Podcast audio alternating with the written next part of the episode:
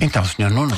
Há uma coisa que eu nunca percebi nos Da Vinci, uh, aliás, duas. Uh, o nome da vocalista, ela chamava-se mesmo Iaior ou era nome artístico? Quase certeza que era nome artístico. Mas isso levanta a segunda questão. Se era nome artístico, não deveria também o seu companheiro de banda ter adotado também um nome artístico à altura de Iaior? Qual era o nome É que dele? ele chama-se Pedro Luís.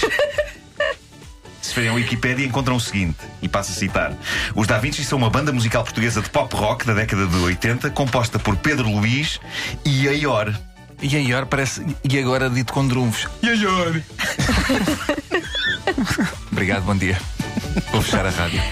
Bom, eu, eu acho, sinceramente, não sei o que é que vocês acham sobre isto, mas eu acho que Pedro Luís deveria ter adotado um nome que batesse certo com o Iaior. Uh, Tipo do o quê? género.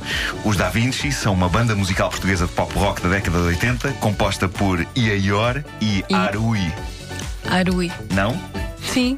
Sim, sim, mais possível. Concordo. Bom, o percurso dos Da Vinci é curioso. Eles apareceram em 1982 e quando apareceram, a música deles soava diferente de qualquer outra coisa. Eu acho que podemos afirmar, sem medo de errar, que no início eles eram uma banda alternativa. Havia qualquer coisa de synth pop neo-romântico futurista em canções como Lisboa, ano 10 mil.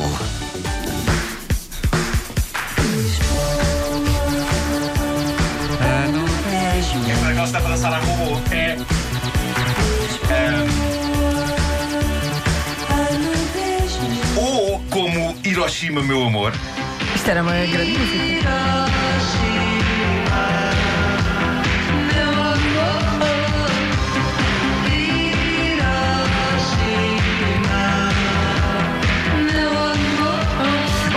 Repente, em 1989, esta banda de imaginário tão particular e tão apocalíptico decide fazer uma coisa improvável que é concorrer ao Festival RTP da Canção. E de repente, a banda que cantava sobre o futuro e a ameaça nuclear com sintetizadores e mistério inventa só uma das canções mais populares e cantadas e recantadas de sempre da história do Festival da Canção.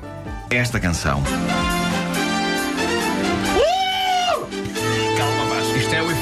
Pavlov que esta canção tem em mim. Isto era mesmo bom. uma, uma canção de, de festival. mesmo? Sim, Deixa isto só era deixa um bocadinho. foi melhor Só de deixar um todas. bocadinho. Um mundo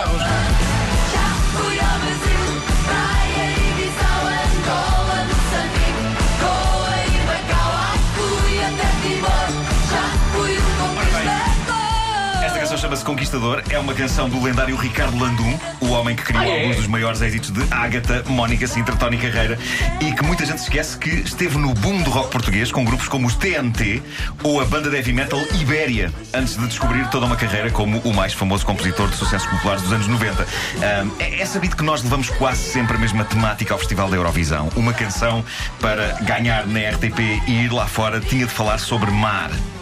Eu, eu, eu tenho que dizer, eu, eu concorri uma vez como coautor de uma canção no Festival RTP da Canção e obviamente a minha canção perdeu porque não falava sobre mar. E a canção que ganhou nesse ano falava sobre quê? Mar.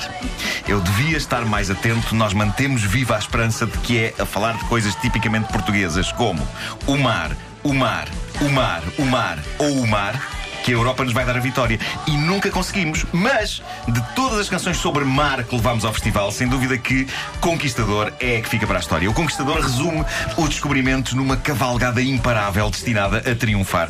Eu acho que, de um modo geral, toda a gente em Portugal sabe cantar este refrão. Vamos ouvir o refrão outra vez? Vai o refrão outra vez. Espera, espera, Outra espera. vez. Ok.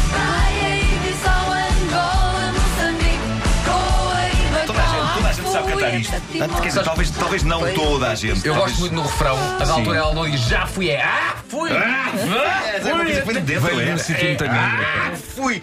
Pois é, pois é. Eu acho que toda a gente sabe cantar, ou talvez não toda a gente. Não, sei não, não consigo imaginar Vasco Polido Valente a cantar isto. Mas Consegues imaginar Vasco Vivente cantar o que quer que seja, ou não? sim, sim, sim. Mas o que é certo é que A a Conquistador. Agora ele fazia um vídeo a, can- a cantar esta música, isso é sim. que era. Conquistador tornou-se numa espécie de hino nacional pop. E eu digo-vos uma coisa: quando isto ganhou o Festival da, Canção No em dia 89, seguinte, toda a gente já sabia a letra. Toda a gente já sabia a letra e eu lembro-me de estar sentado no sofá a pensar, emocionado, se calhar é este ano que a gente ganha. Eu também pensei. É este ano. Caramba, como não? Quem consegue ficar frio perante esta cavalgada insana, empolgando os feitos de quem deu novos mundos ao mundo? Era alemães. agora. Ia ser agora, finalmente. Portugal a sair vencedor e a organizar o festival no ano seguinte, em 1990, no Dial Bar da nova década. Era uma nova era não apenas na música, mas na própria história de Portugal. Eram 22 canções a concorrer à Eurovisão em Lausana, na Suíça. Aonde, filha? Em Lausana. Lausana nas Eram alturas. 22. Eram 22, Vasco. Vasco, sabes em que lugar ficámos? Eram 22. Deixa- Vou arriscar. Eram 22. Ficámos em 21. Não. Não, não, também não. Ok, não. décimo oitavo. Ficámos em Décimo. 16. Ficámos Ah, em 16 ok, lugar. ok. Ganhou a Jugoslávia com a canção Rock Me dos Riva.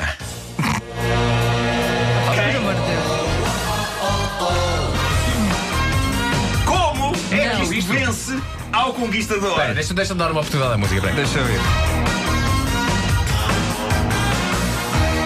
Isto contribuiu para a desagregação da Jugoslávia. Não, isto foi comprado. Foi tudo comprado. É, pá, por amor da santa. Eu acho que tem personalidade. Eu não tem nada. Acho que é uma música com personalidade. Que é o que mais interessa, não é? Mas que está a dizer Jugoslava, Manuel Moura dos mas- Santos. Não. Hum, eu acho que este foi o ano em que eu perdi a minha inocência festivaleira. Se não ganhámos com isto, pensei eu, já não ganhamos com nada. A Europa está contra nós. Mas pronto, os Da Vinci não ganharam o Festival Eurovisão com Con- Conquistador, mas ganharam o coração das pessoas cá do sítio. A um ponto que Conquistador praticamente apagou a obra anterior dos Da Vinci. Para a maioria das pessoas, Da Vinci é sinónimo de conquistador, não de Hiroshima, meu amor. Para a maioria das pessoas portuguesas, para, a maioria das pessoas, para a maioria das pessoas do mundo inteiro. Não trates por meu amor. Vocês deixam-me acabar a minha ideia final. Desculpa, desculpa, ainda assim é a tua ideia final. Desculpa. Desculpa. Conquistador. Desculpa. Conquistador apagou a obra interior dos Da Vinci. Para a maioria das pessoas, Da Vinci é sinónimo de conquistador. Não dirá cima meu amor, sem vírgula. Para a maioria das pessoas portuguesas, porque para a maioria das pessoas do mundo inteiro, Da Vinci é sinónimo de Mona Lisa.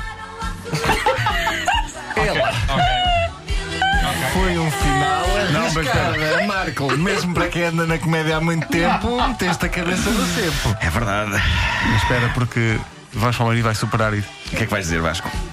O que queres que eu, queres que eu diga a Vasco alta que eu te mandei? vai realmente eh, dizer-nos aqui uma coisa que muita gente há, muitos Não, anos queria não quer saber. cortar a música para termos só Que silêncio. é o que é que acontece quando os Da Vinci vão às compras. Por favor. eh, Portanto, os Da Vinci foram às compras. Quiseram pagar com cartão. Hum. Deram o cartão à senhora da loja e depois começaram na conversa. Sim. Pedro Luís e Iari. A da altura, diz a senhora: O código Da Vinci!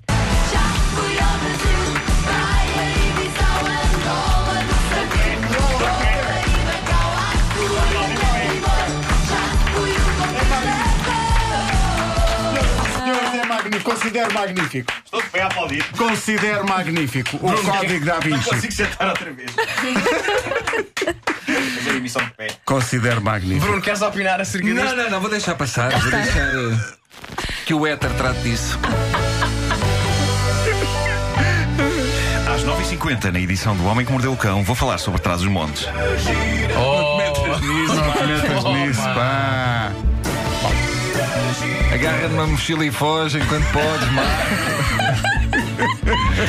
atenção, não tens de pôr nada na mochila. Agarra só e foge. Sim, sim, sim, sim. Leva a minha se quiseres. O que é que se passou?